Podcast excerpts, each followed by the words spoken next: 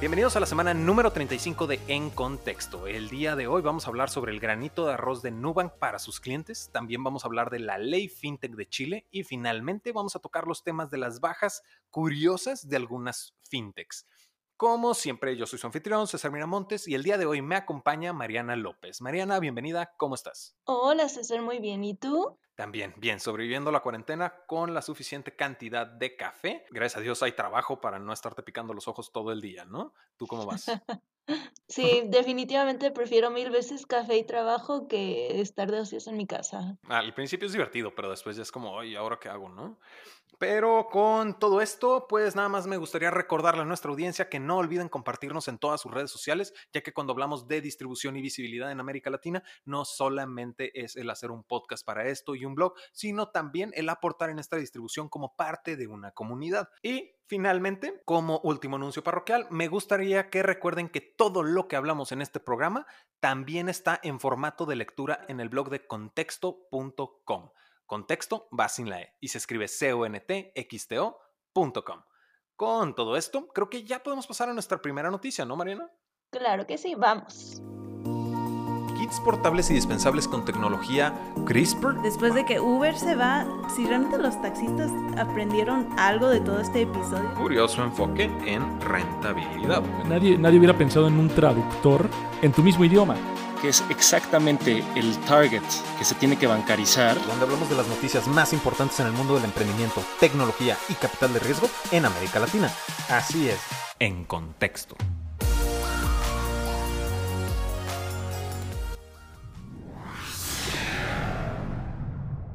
Vamos empezando con Nubank. Y Nubank, cuando hablamos de su granito de arroz para sus clientes, es que tiene un fondo o creó un fondo para apoyar a sus clientes, un fondo de un total de 20 millones de reales brasileños, que convertido a dólares está aproximadamente alrededor de los 3.8 millones de dólares. Y este fondo pues realmente es en función de colaborar con otras plataformas para apoyar al usuario. Y vamos a entrar a las especificaciones, ¿no? Lo que podemos ver que pudo haber catalizado todas estas eh, iniciativas. Originalmente Nubank había mandado un correo hace un par de semanas, si no me equivoco, en el que mencionaban, oye, ¿estás bien? Eh, sabemos que las cosas están difíciles, así que si necesitas algo, dinos, ¿no? Y pues realmente de entrada a entrada puedes notar que es una plataforma moderna la que está contactando al cliente, ¿no? Porque no empieza con este tradicional de la banca que dicen, estimado usuario. Entonces eh, se siente como esta frescura, ¿no? Sin mencionar la empatía. Ahora, eh, este fondo, Mariana, ¿recuerdas de dónde salió este, estos 3.8 millones de dólares? Sí, surgió de dos fuentes principales. La primera, de acuerdo a la misma startup, fue de ahorros que ella misma hizo por ser tan eficiente, pero por el otro lado también sacaron dinero de su presupuesto de mercadotecnia, que a mí en lo personal se me hace interesante, pues porque usualmente ya cuando las cosas en muchas empresas pintan mal, el primer presupuesto que recibe bajas es mercadotecnia y pues yo creo que sí, justo en estos momentos no es ocasión para andar dando publicidad y se me hace interesante que lo redireccionen hacia los mismos usuarios, que creo que al final de cuentas es irónicamente otra forma de dar publicidad. Realmente sí, porque bueno, vamos, vamos entrando a los, a los, a como las alianzas más puntuales para como que le quede un poco más claro a nuestros escuchas, ¿no? Primero que nada, estas nuevas alianzas de Nubank, como lo mencionábamos, es para apoyar a sus clientes durante estos momentos difíciles, ¿no? La primera alianza es pues iFood y Rappi, que tiene completo, completo sentido, ¿no? Se supone que Nubank está otorgando créditos a los clientes con poco efectivo y que necesitan bienes esenciales. Entonces la fintech se supone que va a pagar la cuenta y el costo de la entrega. Entonces, uno, estás fidelizando al cliente al momento que tiene ventajas por usar la misma tarjeta, cosa que no es nuevo, ya lo, ya lo había platicado Pierpaolo Barbieri cuando hablaba de su alianza con Rappi, que pueden pagar con Uala en Argentina y tienen ciertos descuentos en, en, Rappi, ¿no? Pero pues también aquí de nuevo es el yo tengo mis beneficios por ser cliente Nubank, ¿no? Que de nuevo hablamos de este, de este costo de adquisición de clientes. Había uno con un hospital, ¿no, Mariana? Sí, es con el Hospital Sirio Libanés. Hay mil teleconsultas disponibles para los clientes de Nubank. Y por otro lado está la plataforma de C.Now, con la cual Nubank va a colaborar en la compra de alimentos para mascotas y pues artículos que podrían necesitar. Eh, no está como muy claro cómo va a ser ese, esa alianza con C.Now, pero en cuanto tengamos más novedades, pues claro que les avisamos, ¿verdad? Exactamente, ¿no? Sí está eh, un poco ambiguo porque esos 19 dólares en alimentos para mascotas que está proponiendo Nubank con CNOW, pues también no está muy claro, ¿no? Si es por día, por cliente, por semana, todavía no. Entonces seguimos revisando todo eso una vez que tengamos la información, con mucho gusto se las hacemos saber. Y pues realmente entramos a esta parte en la que pues sí es, es algo solidario por parte de Nubank o realmente le está invirtiendo ese presupuesto de mercadotecnia a un impacto mayor a través de la, llamémosla, modestia? Ya, pues existe un dicho en inglés, no sé si hay un equivalente en español, pero que dice, don't look a gift horse in the mouth. O sea, si te están regalando algo, no lo cuestiones, simplemente acéptalo. Así que pues quizá como estrategia de mercadotecnia, relaciones públicas, está muy bien planteada porque apela a ese mercado de eh, millennials con perros y que utilizan aplicaciones como Rappi y iFood, pero pues a final de cuentas sí es una ayuda y pues es más que bienvenida ahorita en estos tiempos de mucha incertidumbre. Así que pues más allá de la intención, qué bueno que lo hagan, es un poco extraño, pero... Eh, la frase que tú dices en español, literal, es a caballo regalado no se le ve el colmillo. Entonces, y justamente es esta parte, ¿no? Pero también, eh, obviamente, se puede interpretar a través de todas estas cosas esta, esta fidelización de clientes, porque si yo le digo a mi cliente que tiene acceso a cosas que otras personas no, solo por ser mi cliente, pues realmente de cierta manera está reforzándose dentro de la mente del consumidor, ¿no? Entonces creo que tal vez sí tiene razón, eh, a final de cuentas es un intento de ayuda y también sacar la ventaja si estoy ayudando, eh, pues a final de cuentas es bueno, ¿no? Pero tampoco no podemos dejarlo así como así y no cuestionarlo. Pasándonos a nuestra siguiente noticia para hablar sobre la nueva ley fintech en Chile. En Chile ya se dio a conocer la noticia de que el gobierno de Santiago está redactando una ley para regular a las fintechs. Ahora, sabemos que México fue el primero con una ley fintech en Latinoamérica y pues creo que hay bastantito de qué hablar, ¿no? Porque es muy bueno para las fintechs en Chile, ¿no? Pero también puede estar un poco peligroso. Entonces vamos entrando un poquito a las puntualidades en las que Ignacio Briones, quien es ministro de Hacienda de Chile, menciona que es prioridad esta ley pero sobre todo porque está, o los argumentos que maneja también es el promover la inclusión financiera, la creación de empleos, fomentar la sana competencia y reducir los costos en los mercados financieros.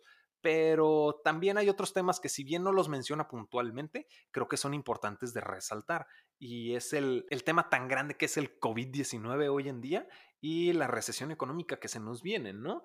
Entonces creo que hay Ujú. bastantito de qué discutir en este tema porque, si no me equivoco, le están dando un poco de prisa a esta ley, ¿no? ¿Para cuándo tiene que salir, Mariana? Se comentó que se mandaría al Congreso para mediados de este año. No dieron un mes exacto, pero queremos creer que quizá julio, agosto. Creo yo que ahorita, si ya se está proponiendo, Chile tiene dos ventajas muy buenas, ¿no? Para esta nueva ley fintech. Y esto es que uno tiene un marco de referencia ya latino que es la ley fintech mexicana y se puede aprender de sus aciertos y desaciertos, como también el hecho de que esta ley pues está surgiendo bajo una nueva etapa en el mundo, digamos, por la cuestión de la cuarentena y la recesión que se viene, porque puede ser preparación a futuro con este tipo de situaciones que tal vez la ley fintech mexicana no estaba considerando. Y cuando digo tal vez es porque estoy 99% seguro que no lo estaba considerando, porque ahorita, y eso es otro, otro tema, pero ahorita la CNBB pues tiene 95 solicitudes de fintechs pausadas, ¿no? Pero ahorita entramos a ese tema, ¿no? Entonces, a final de cuentas, ahorita tiene un marco de referencia decente para sacar esta, esta iniciativa, sin mencionar que tiene un punto en la historia muy diferente a cuando salió este marco de referencia que permite la, la adecuación, ¿no? Sí, definitivamente es otro contexto en el que se desarrolló la de México versus ahorita Chile, pero yo creo que por lo pronto es una buena noticia. A las startups les gusta que la industria de fintech esté regulada porque por un lado le da confianza a los usuarios saber que el gobierno respalda esta empresa novedosa y, y extraña que nosotros conocemos como fintech. Y cuando las startups se sienten eh, apoyadas o que hay más piso parejo entre ellas y las instituciones financieras tradicionales, pues tienden a migrar a esos países como ha sido el caso de México. Y pues cuando migran las startups, cuando salen startups, pues también llegan los VCs, que creo que también es parte de la intención en Chile. De hecho, sí, porque es lo que menciona Ángel Sierra, que es director ejecutivo de la Asociación de Fintech Chile y menciona, ¿no? A mí me gusta mucho que diga esto, y es que esta ley tanto tiene que evaluarse rápido como tiene que ser flexible, ¿no? Porque tiene, de cierta manera, lo está pensando tanto en el momento histórico que estamos presenciando como en un futuro por venir, ¿no? Entonces, pues de cierta forma también concuerdo yo con, con Ángel Sierra al momento de que dice que puede ser contraproducente o inhibir por completo la innovación dentro del sector financiero si no simplemente de manera adecuada. Cosa que es cierto, pero era el mismo riesgo para México al momento de que se empezaba a plantear esta idea, ¿no? Entonces, y como bien lo mencionas, Mariana, empezaron a ver fintechs que se mueven a México justamente porque tienen este respaldo gubernamental que da, de cierta manera, certidumbre ya podemos contrastar, ¿no? Con, la ley FinTech de México, porque el encargado de aprobar todas estas solicitudes era la CNBB, que es la Comisión Nacional de Banca y Valores. Y pues dentro de la ley FinTech mexicana toma de 90 a 180 días para ser aprobados, que uno es mucho tiempo, que puede ser algo criticable, pero también hay muchas cosas que evaluar, tampoco vamos a, a ponernos súper exagerados, ¿no?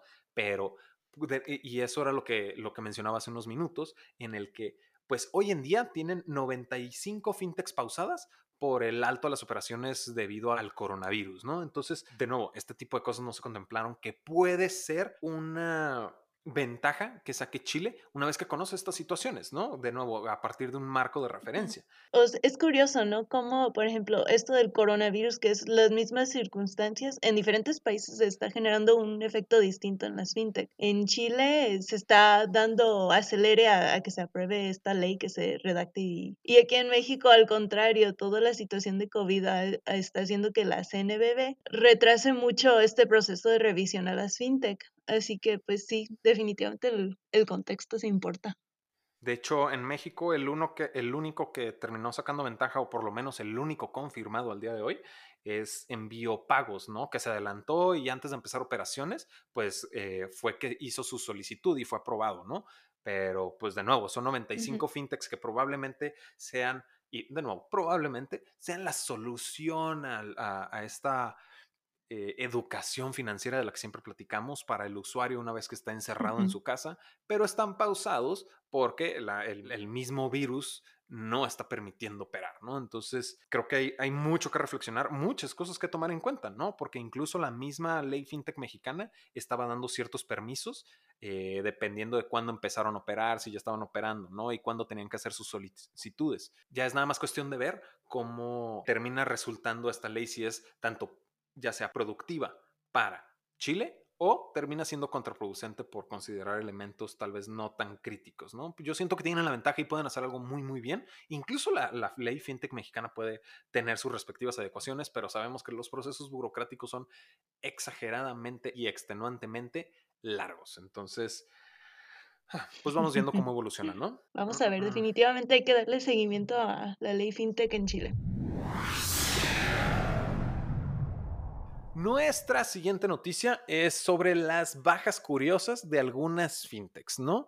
Eh, vamos a poner un poquito en contexto en el cual las fintechs aseguran que no tienen nada que ver con el COVID-19, a lo cual, pues ciertos datos nos hacen creer, si bien unas son muy honestas, otras nos hacen creer que no lo están siendo tanto, ¿no, Mariana?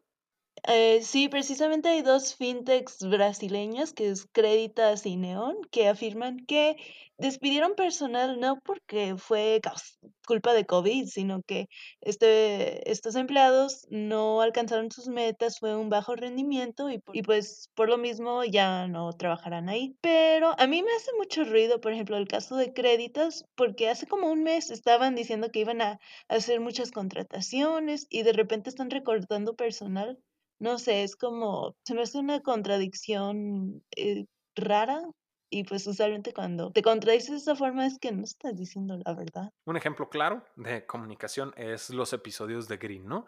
Pero en este caso a mí también me llama muchísimo la atención el tema de créditas, porque sí, dicen, uy, hubo bajo rendimiento, pero no hemos confirmado la cantidad, ¿no? De, de despidos. Y también, como mencionas, hace un poquito más de un mes estaban anunciando que estaban proyectando contratar a 2.000 empleados más, ¿no? Entonces de nuevo se están contradiciendo. Si, si algo no cuadra, algo no tiene tan- tanto sentido, creo que es mucho el tener el cuidado de presentar una imagen ¿no? a, a la audiencia. Una frase que a mí me gusta mucho es perception is reality. O sea, sé, la percepción es realidad.